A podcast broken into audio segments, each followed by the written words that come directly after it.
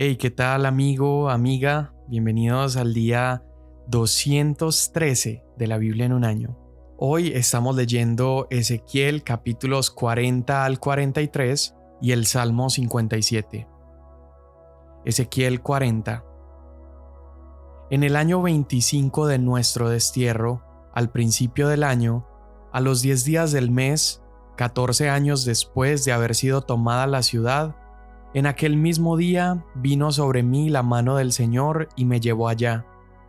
En visiones de Dios, Él me llevó a la tierra de Israel y me puso sobre un monte muy alto, sobre el cual, hacia el sur, había una construcción parecida a una ciudad.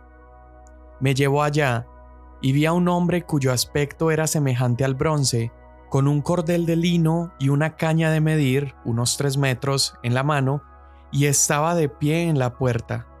Y el hombre me dijo, Hijo de hombre, mira con tus ojos, oye con tus oídos y presta atención a todo lo que te voy a mostrar, porque has sido traído aquí para que te sea mostrado. Declara todo lo que ves a la casa de Israel. Entonces vi que por el exterior del templo había un muro todo alrededor, y en la mano del hombre había una caña de medir de 3.2 metros. Cada codo era de un codo y un palmo menor, 52.5 centímetros. Midió el muro y tenía una caña de ancho y una caña de alto. Entonces fue a la puerta que miraba al oriente, subió las gradas y midió el umbral de la puerta, y tenía 3.2 metros de ancho, y el otro umbral 3.2 metros de ancho. La cámara tenía 3.2 metros de largo y 3.2 metros de ancho, y entre las cámaras había 2.63 metros. El umbral de la puerta junto al vestíbulo de la puerta hacia el interior tenía 3.2 metros de fondo. Entonces midió el vestíbulo de la puerta hacia el interior y tenía 3.2 metros. Midió el vestíbulo de la puerta y tenía 4.2 metros y sus pilares 1.05 metros. Y el vestíbulo de la puerta estaba hacia el interior. Las cámaras de la puerta hacia el oriente eran tres por cada lado. Las tres tenían la misma medida. Los pilares a cada lado tenían también la misma medida. El hombre midió la anchura del vestíbulo y tenía 5.25 metros, y la longitud de la puerta 6.83 metros y había una barrera frente a las cámaras de 52.5 centímetros por un lado y de 52.5 centímetros por el otro. Cada cámara tenía 3.2 metros por un lado y 3.2 metros por el otro. Midió la puerta desde el techo de una cámara al techo de la otra, una anchura de 13.13 metros desde una puerta hasta la puerta opuesta Midió también los pilares y tenían 31.5 metros de altura. El atrio alrededor de la puerta se extendía hasta el pilar lateral. Desde el frente de la puerta de entrada hasta el frente del vestíbulo de la puerta interior había 26.25 metros, y había ventanas estrechas que daban hacia las habitaciones, hacia sus pilares de dentro de la puerta por todo alrededor y asimismo para los pórticos. Había ventanas todo alrededor, por dentro, y en cada pilar había figuras de palmeras. Entonces el hombre me llevó al atrio exterior en el cual había cámaras y un pavimento construido todo alrededor del atrio. Treinta cámaras daban al pavimento. El pavimento, esto es el pavimento inferior, estaba al lado de las puertas y correspondía a la longitud de las puertas. Midió el ancho desde el frente de la puerta inferior hasta el frente del atrio interior por fuera y tenía 52.5 metros al oriente y al norte. Y con respecto a la puerta del atrio exterior que daba al norte, midió su longitud y su anchura. Había tres cámaras en cada lado, y sus pilares y sus pórticos eran de la misma medida que la primera puerta. Su longitud era de 26.25 metros y la anchura de 13.13 metros. Sus ventanas, sus pórticos y sus figuras de palmeras tenían las mismas medidas de la puerta que daba al oriente. Se subía a ella por siete gradas, y su pórtico estaba delante de ellas. El atrio interior tenía una puerta frente a la puerta del norte, así como también a la puerta del oriente, y midió 52.5 metros de puerta a puerta. Luego, el hombre me llevó hacia el sur, donde había una puerta que daba hacia el sur, y midió sus pilares y sus pórticos conforme aquellas mismas medidas.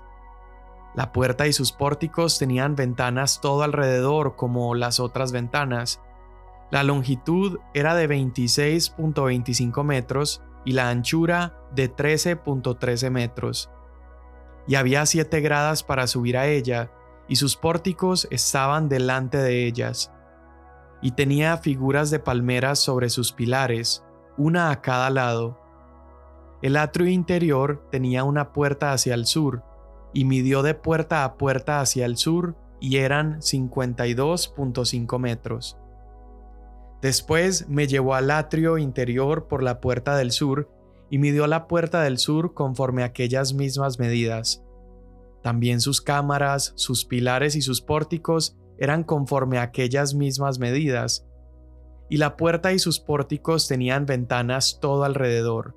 Era de 26.25 metros de largo y 13.13 metros de ancho. Y había pórticos todo alrededor de 13.13 metros de largo y 2.63 metros de ancho. Sus pórticos daban al atrio exterior, y había figuras de palmeras en sus pilares, y se subía por ocho gradas. Entonces me llevó al atrio interior que daba al oriente, y midió la puerta conforme a aquellas mismas medidas. También sus cámaras, sus pilares y sus pórticos eran conforme a aquellas mismas medidas. Y la puerta y sus pórticos tenían ventanas todo alrededor. Era de 26.25 metros de largo y 13.13 metros de ancho. Sus pórticos daban al atrio exterior, y había figuras de palmeras en sus pilares a cada lado, y se subía por ocho gradas. El hombre me llevó luego a la puerta del norte y la midió conforme a aquellas mismas medidas, con sus cámaras, sus pilares y sus pórticos. La puerta tenía ventanas a su alrededor. Era de 26.25 metros de largo y 13.13 metros de ancho. Sus pilares daban al atrio exterior, y había figuras de palmeras en sus pilares a cada lado y se subía por ocho gradas. Había una cámara con su entrada junto a los pilares de las puertas. Allí lavaban el holocausto. En el vestíbulo de la puerta había a cada lado dos mesas, en las cuales degollaban el holocausto, la ofrenda por el pecado y la ofrenda por la culpa y por el lado de afuera, conforme uno subía a la entrada de la puerta hacia el norte, había dos mesas, y al otro lado del vestíbulo de la puerta había dos mesas. Había cuatro mesas a un lado y cuatro mesas al otro lado, junto a la puerta, ocho mesas sobre las cuales degollaban los sacrificios. Para el holocausto había cuatro mesas de piedra labrada de 79 centímetros de largo, 79 centímetros de ancho y 52.5 centímetros de alto, sobre las cuales se colocaban los instrumentos con que degollaban el holocausto y el sacrificio. Ganchos dobles de 7.5 centímetros de longitud estaban colocados en el interior todo alrededor, y sobre las mesas estaba la carne de la ofrenda.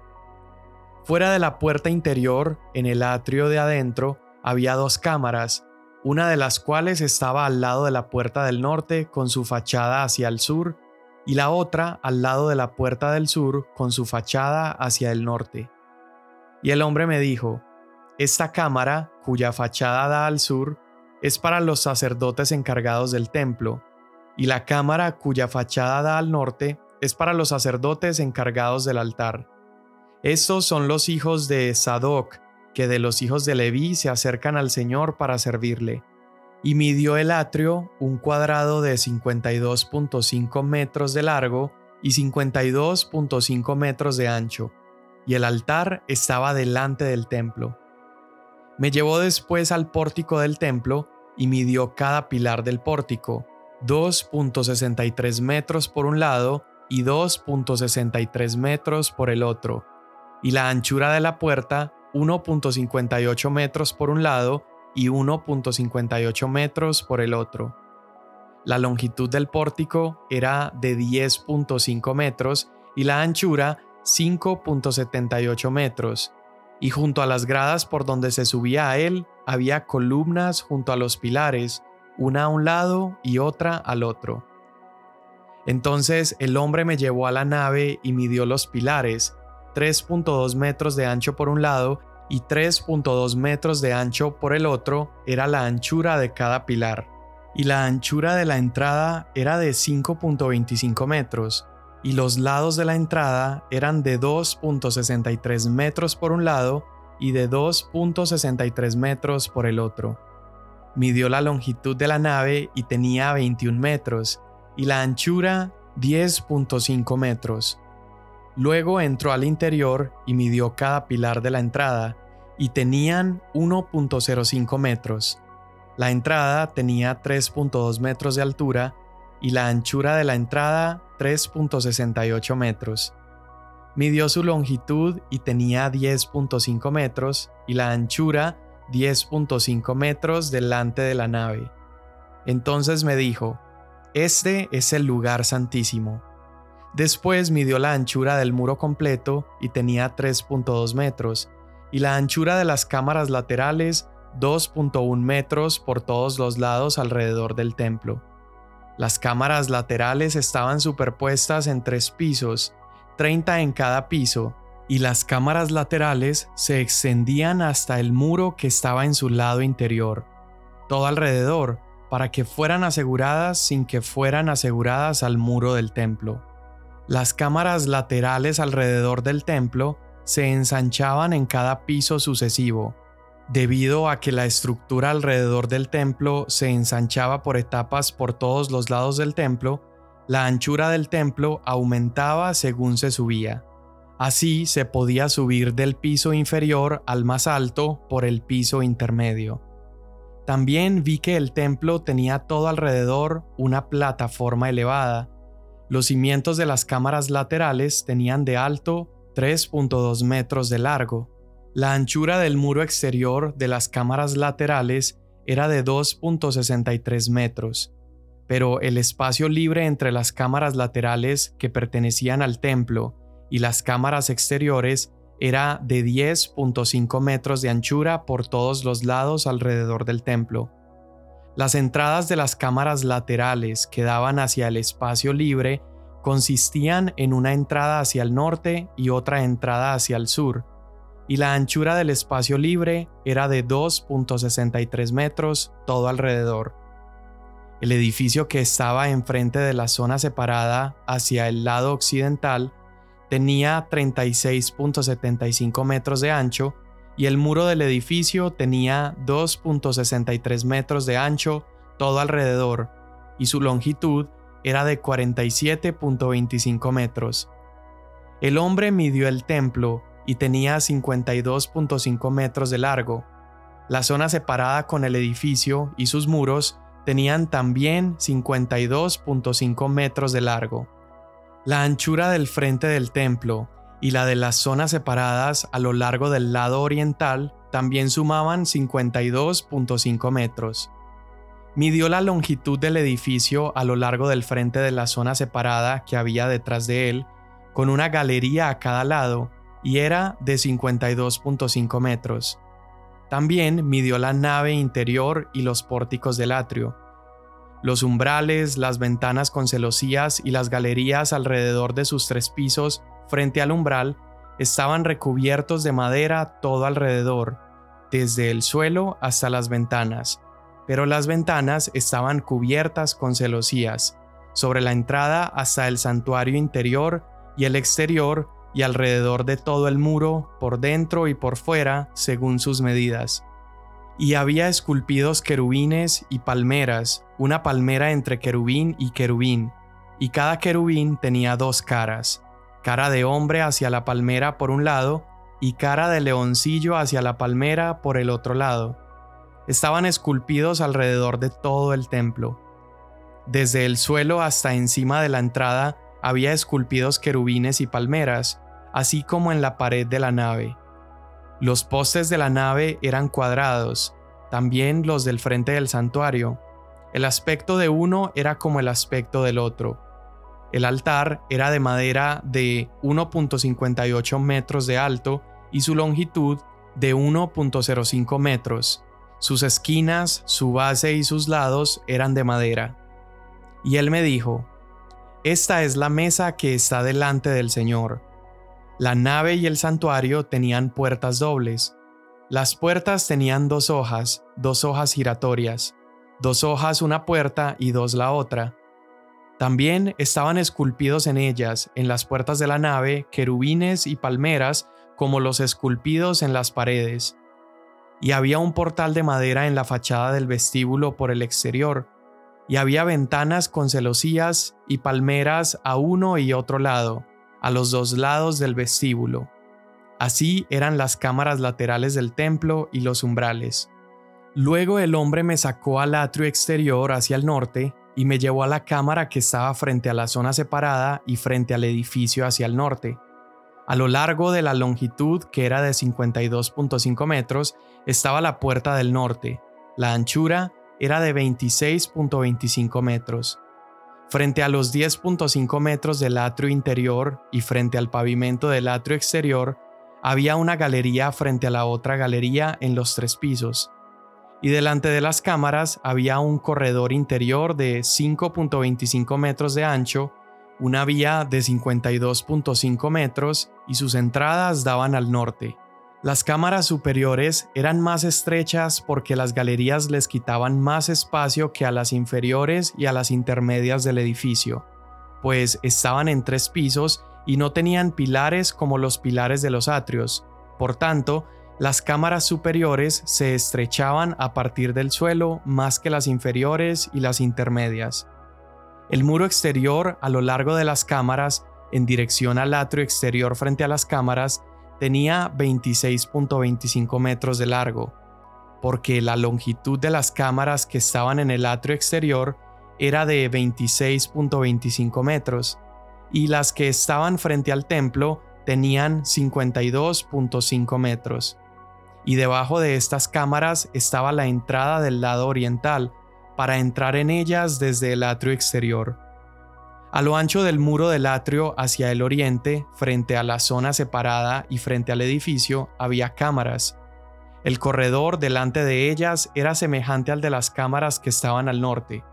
Su longitud era igual a su anchura, y todas sus salidas, así como sus disposiciones y sus entradas, eran iguales y correspondiendo a las entradas de las cámaras que daban hacia el sur, había una entrada al comienzo del corredor, el corredor frente al muro que daba al oriente, según se entra a ellas. Entonces el hombre me dijo, las cámaras del norte y las cámaras del sur que están frente a la zona separada son las cámaras santas, donde los sacerdotes que están cerca del Señor comerán las cosas santísimas.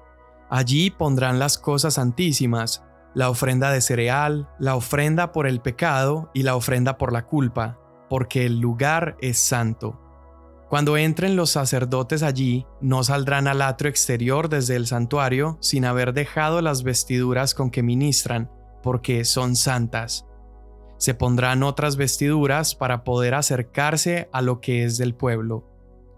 Cuando acabó de medir el interior del templo, me sacó por el camino de la puerta que daba al oriente y lo midió todo alrededor. Midió el lado oriental con la caña de medir y tenía 262.5 metros con la caña de medir. Midió el lado norte con la caña de medir y tenía 262.5 metros. Al lado sur midió 262.5 metros con la caña de medir. Se volvió al lado occidental y midió 262.5 metros con la caña de medir. Por los cuatro lados lo midió, Tenía un muro todo alrededor de 262.5 metros de largo y 262.5 metros de ancho para dividir entre lo sagrado y lo profano.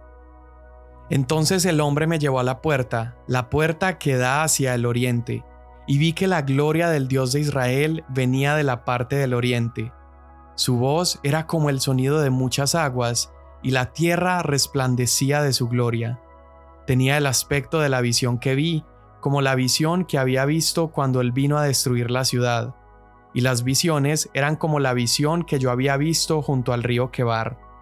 Entonces me postré sobre mi rostro, la gloria del Señor entró en el templo por el camino de la puerta que da hacia el oriente. Entonces el Espíritu me levantó y me llevó al atrio interior, y la gloria del Señor llenó el templo. Y oí uno que me hablaba desde el templo, mientras el hombre estaba de pie junto a mí, y me dijo, Hijo de hombre, este es el lugar de mi trono, el lugar de las plantas de mis pies, donde habitaré entre los israelitas para siempre.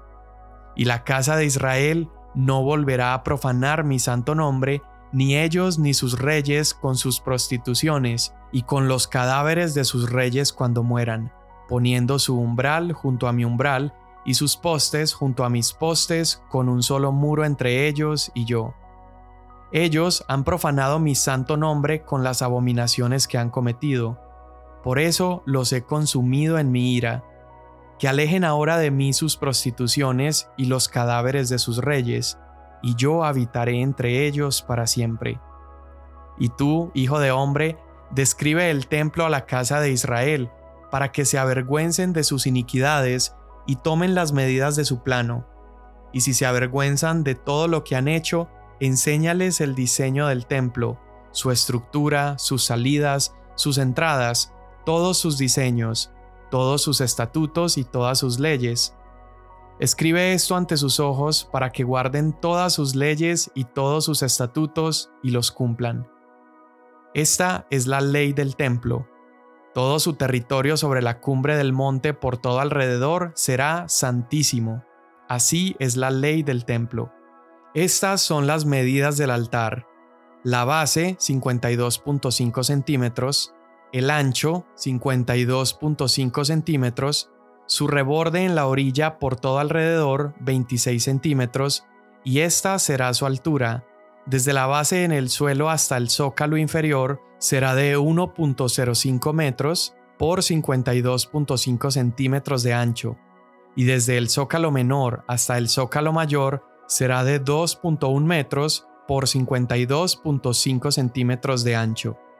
El hogar del altar será de 2.1 metros, y del hogar del altar se extenderán hacia arriba cuatro cuernos. El hogar del altar será de 6.3 metros de largo por 12 codos de ancho, cuadrado por sus cuatro lados. Y el zócalo será de 7.35 metros de largo por 7.35 metros de ancho por sus cuatro lados. El borde alrededor será de 26.25 centímetros y su base de 52.5 centímetros alrededor. Sus gradas mirarán al oriente. Y el hombre me dijo, Hijo de hombre, así dice el Señor Dios. Estos son los estatutos para entrar el día que sea construido, para ofrecer holocaustos sobre él y para esparcir sobre él sangre. A los sacerdotes levitas que son de la descendencia de Sadoc, que se acercan a mí para servirme, declara el Señor Dios, darás un novillo de la vacada para la ofrenda por el pecado, y tomarás de su sangre y la pondrás sobre sus cuatro cuernos, en los cuatro ángulos del zócalo y en el borde todo alrededor. Así lo limpiarás y harás expiación por él. Luego tomarás el novillo para la ofrenda por el pecado, y será quemado en el lugar señalado del templo fuera del santuario. Al segundo día ofrecerás un macho cabrío sin defecto para la ofrenda por el pecado, y purificarás el altar como lo purificaron con el novillo. Cuando hayas terminado de purificarlo, ofrecerás un novillo sin defecto de la vacada y un carnero sin defecto del rebaño. Los ofrecerás delante del Señor, y los sacerdotes echarán sal sobre ellos y los ofrecerán en holocausto al Señor. Durante siete días prepararás diariamente un macho cabrío para la ofrenda por el pecado. También serán preparados un novillo de la vacada y un carnero sin defecto del rebaño. Durante siete días harán expiación por el altar y lo purificarán, así lo consagrarán. Cuando hayan terminado estos días, sucederá que del octavo día en adelante, los sacerdotes ofrecerán sobre el altar sus holocaustos y sus ofrendas de paz y yo me complaceré en ustedes, declara el Señor Dios. Salmo 57 Ten piedad de mí, oh Dios, ten piedad de mí, porque en ti se refugia mi alma. En la sombra de tus alas me ampararé hasta que la destrucción pase. Clamaré al Dios altísimo, al Dios que todo lo hace para mí. Él enviará desde los cielos y me salvará. Él reprocha al que me pisotea. Dios enviará su misericordia y su verdad. Mi alma está entre leones, tengo que acostarme entre los que vomitan fuego, entre los hijos de los hombres cuyos dientes son lanzas y saetas y cuya lengua es espada afilada. Exaltado sea sobre los cielos, oh Dios, sea tu gloria sobre toda la tierra.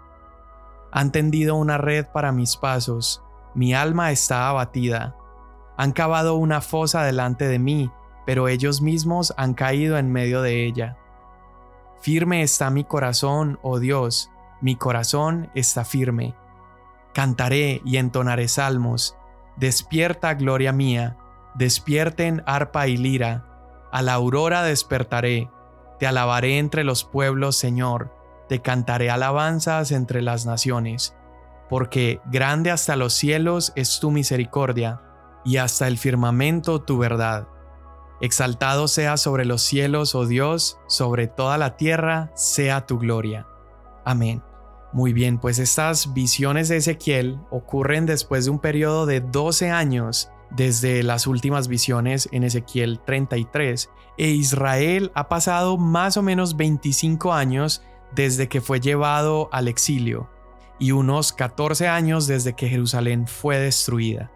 Entonces, Parece que Dios ha estado callado por bastante tiempo y tal vez los israelitas se han estado preguntando si Dios se ha olvidado de ellos o si realmente Él vendría y restauraría a Israel. Es entonces cuando llegan estas visiones que hablan acerca del glorioso templo del Señor, de la gloria del Señor regresando al templo y regresando a la ciudad. Entonces son visiones sumamente esperanzadoras. Dios está diciéndoles que esa gloria y esa presencia que habitaba entre ellos, una vez más la volverán a ver. Ahora hay personas que han leído esta descripción acerca del templo y están esperando todavía que ese templo glorioso se construya. Puedes incluso escuchar historias de personas que han comenzado a reunir materiales para construirlo y demás. Pero creo que Ezequiel no se le instruye a construir nada, así como a Noé se le, instruyó a construir un arca, más bien a Ezequiel se le pidió observar algo que ya estaba construido en algún lugar y él tenía que observar y dar el reporte a Israel. Entonces, sabemos que no fue tanto un plano para llevar a cabo, porque en el libro de Esdras y Nehemías, cuando los israelitas regresan y empiezan a construir, vemos que realmente ellos no usaron estos planos. También más adelante, cuando Herodes reconstruye el templo, su templo es diferente al de estos planos. Entonces, ¿qué propósito tienen estas medidas y estas descripciones? Bueno, el propósito lo vimos en el capítulo 43, Ezequiel está describiendo el templo a la casa de Israel para que ellos se avergüencen de sus iniquidades y se arrepientan. El propósito es que Israel una vez más recuerde lo sagrada que es la presencia del Señor, porque anteriormente, al no tener esto en cuenta, la presencia abandonó no solo el templo, sino también la ciudad. Y el momento cúspide de toda la descripción de este templo glorioso es ese momento donde Dios dice, este es el lugar de mi trono, el lugar de las plantas de mis pies, donde habitaré entre ustedes para siempre. Y dice, y la casa de Israel no volverá a profanar mi santo nombre, ni ellos y sus reyes. Entonces, podemos decir con certeza que eh, la importancia de esta visión no es tanto el edificio, es más bien quien lo está habitando. Porque sabemos que más adelante hombres nuevamente profanarían ese templo construido por Herodes, pero Dios está hablando de este templo glorioso que ya no sería profanado. La cualidad preciosa de este templo y de este lugar es que el Señor está allí. Y ese es el significado de toda la visión. Dios le está mostrando a su pueblo que está desanimado, que está cansado, que ha experimentado el silencio de Dios por tanto tiempo. Dios les está mostrando que Él una vez más estará con ellos. Así que el propósito es que los israelitas se enfoquen en Dios y en su presencia con el pueblo. En Juan capítulo 17, verso 24, Jesús ora lo siguiente, le dice, Padre, deseo que aquellos que me has dado estén conmigo donde yo estoy. Así podrán ver mi gloria, la gloria que me has dado porque me amaste antes de la creación del mundo. Este deseo de Jesús, el deseo de que estemos con Él y veamos su gloria, creo que es el mayor regalo, es la petición más increíble que alguien le ha hecho a Dios en favor nuestro. Y el primer cumplimiento de esa petición y el cumplimiento de este templo que Ezequiel está describiendo ocurre en ese momento donde a partir del sacrificio de Jesús, Él asciende a los cielos y el Espíritu de Dios, Dios mismo, viene a habitar en nuestros corazones. Ya su nombre no será más profanado porque al momento en que los hombres pecamos, hay un acta firmada con la sangre de Jesús que nos dice que somos perdonados y somos justificados. Y el cumplimiento total de esta palabra ocurrirá en aquel día cuando el Señor Jesús regrese y habitemos con Él en esa ciudad celestial, esa ciudad perfecta, donde su presencia ya no será más estorbado por la muerte y el pecado y disfrutaremos plenamente con Él.